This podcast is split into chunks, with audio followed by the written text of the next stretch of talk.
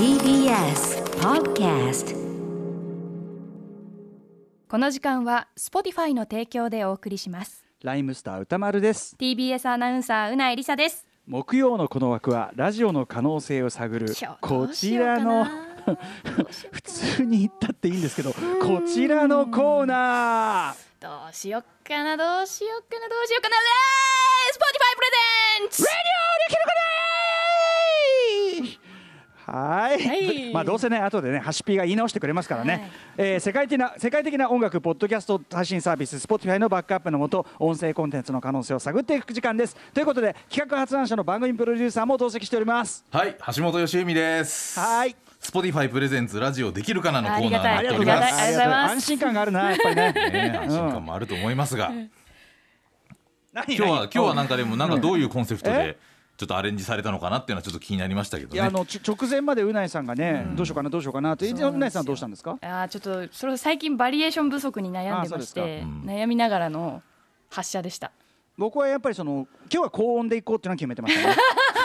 ええレディオーっていうのはねやろうかなと思ってましたけどね、うん。皆さん今今日びっくりしたと思うんでね。すいませんねそうですよね。こう祝日なんでね、初めて聞いたっていう方もいるかもしれませんけどね。そうじゃあ初めて聞いたらこれはね一体何のことやらってことですよね。ちゃんと説明しましょう。はい。このコーナーは、えー2020年は世界的に音声コンテンツが盛り上がるポッドキャスト元年と言われているというですね前提のもと。これ本当に実際世界、まあ、主にアメリカを中心にですけどポッドキャストという、まあ、いわゆるインターネットで聞くラジオみたいなものですよね、あはいはい。えーそれが非常に盛り上がってい音声てコンテンツ。だからそれもしかもさまざまなセレブとかが次々にねこう乗り出して、まあ、いわいわば YouTube みたいな感じで喋るそのコンテンツとしてっていうことですよね。そうですね。先週もご紹介しましたけどもあのキム・カーダシアンさんがなんとキム・ポカーダシアンッドキャストを始めるとかね。あの割とビジュアル中心なね展開だと思ったらやっぱ喋りもやるということでね、う。ん今カニエがもう大暴れして大変ですけどね本当大にね。変ですよね、うんそんな時に大注目っていうメディアの中にポッドキャストっていうのが選ばれていたり、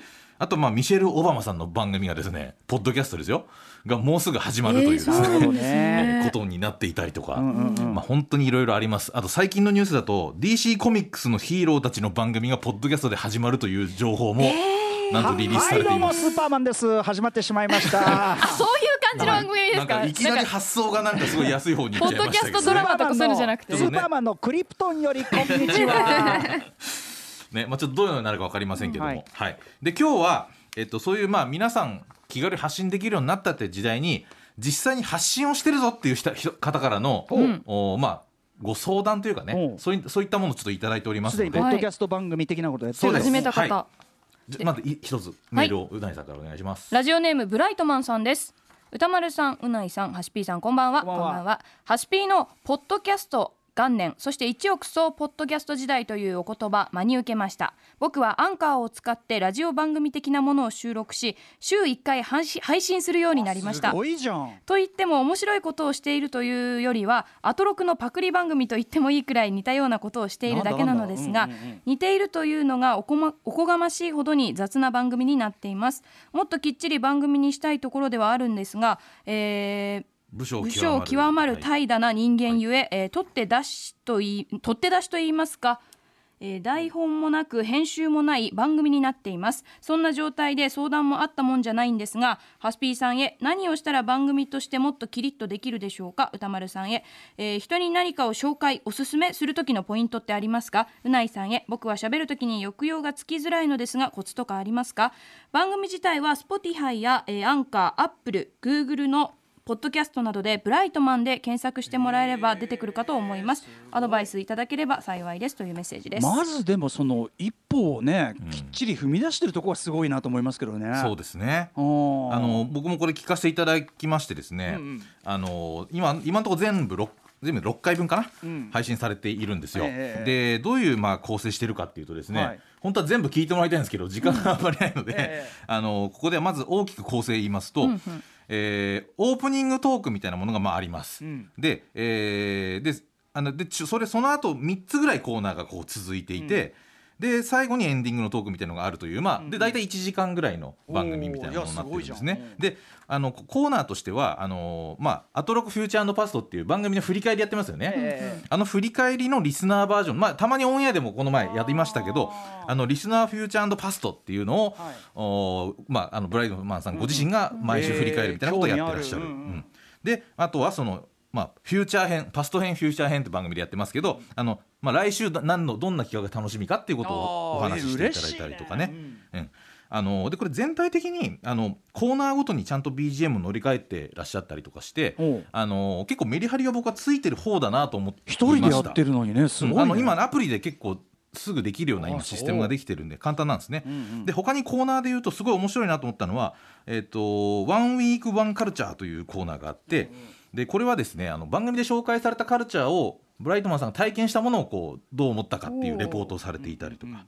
えーまあ、番組で言うとそのアートロクカルチャーの凱旋っていう皆さんと電話をつないでね昔やりましたね。あれに近いものをやってらっしゃったり。で僕一番すごいなと思ったのはあのメモリアライズ E メールっていうコーナーなんですメよ。モリアライズ E メール、はい、これねあのすごいまずねここの部分だけちょっとああ聞こうか。のちょっと聞いてもらおうかなと思います。あいいねいいね。あのちょっとだけ抜粋をさせていただいてますので、はいはい。えー、2分ぐらいだと思いますがちょっとこれまず聞いてください。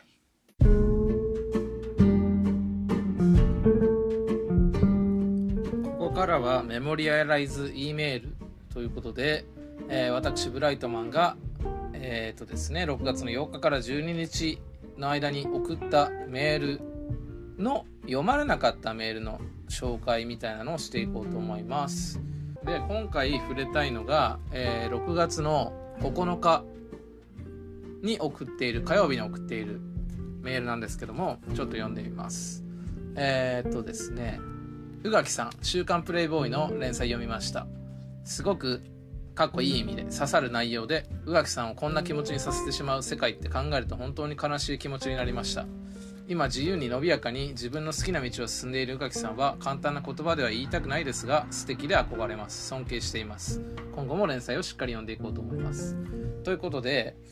まあなんかねやっぱりねそんな頑張ってるわけじゃないですか。なそんなもう好きなことしてとか言うかもしれないけどそのまあそれでもなんでしょうね。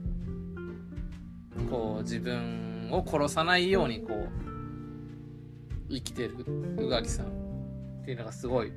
かっこいいなと思ってついついメールしてしまいました。まあねそんな僕の伝えれるあれだと浅いんですけどもなんか少しでもまあその要は味方って言い方変だけどその要はそういうふうに思ってない人間もいっぱいいるんだよっていうのをちょっと言いたくなって送ったところはあります。まあそんな感じですかね。今週の、えーメモリアライズ E メールは以上です。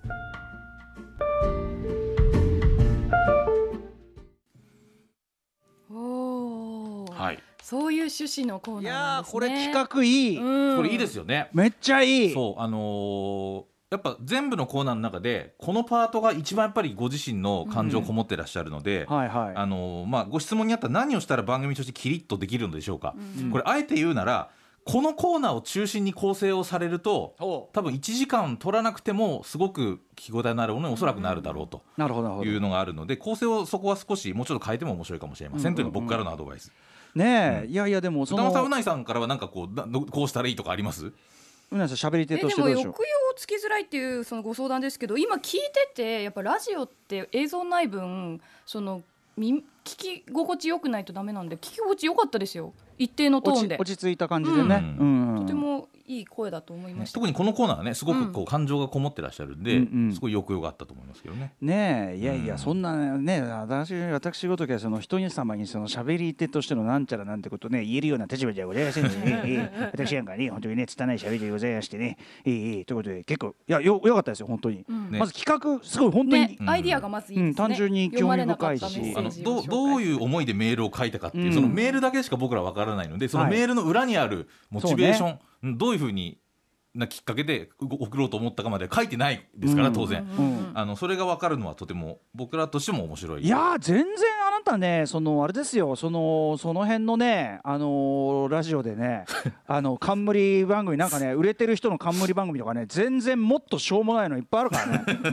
全然もっと聞くに耐えないのいっぱいありますから。ご安心ください。ねあのまああのできる範囲のペースでね続けてあの自分のいい楽しいって範囲でペースはあの配信ペースは続けていくのがいいと思いますえらい。でもマジで、はい。ブライトマンで検索すれあばの出てきますね。Spotify でも聞けると、すごいな、ライムスターのイベントに来て泥酔してるだけじゃないんだな。大し歌さんとたもんですもねよく会ったことが。はい。あのよくライブもも来ていただいたりなんかして、ねありがとうございます、うん。はい。そんな感じいでやでもすごい。とにかく実行力というところも素晴らしいですし、うん。はい。あのーこういった形でですねあの皆様からもこうちょっとでもいいんであの本当に気軽になんか撮ってみたものとか、あのーをどう思うかっていうことだけでもいいのでですね、ん。何か送っていただけるといいなというおふうに思いますので。ついにね発信者のねでもねあの意見が来ましたからよかったですすね。ね。あの、歌丸アットマーク tbs.co.jp までね、採用されたらステッカーもいただけるということで おお送りしますので、はいはい。で、えっと今週あのー配信限定のアトロク放課後ポッドキャストがありますが、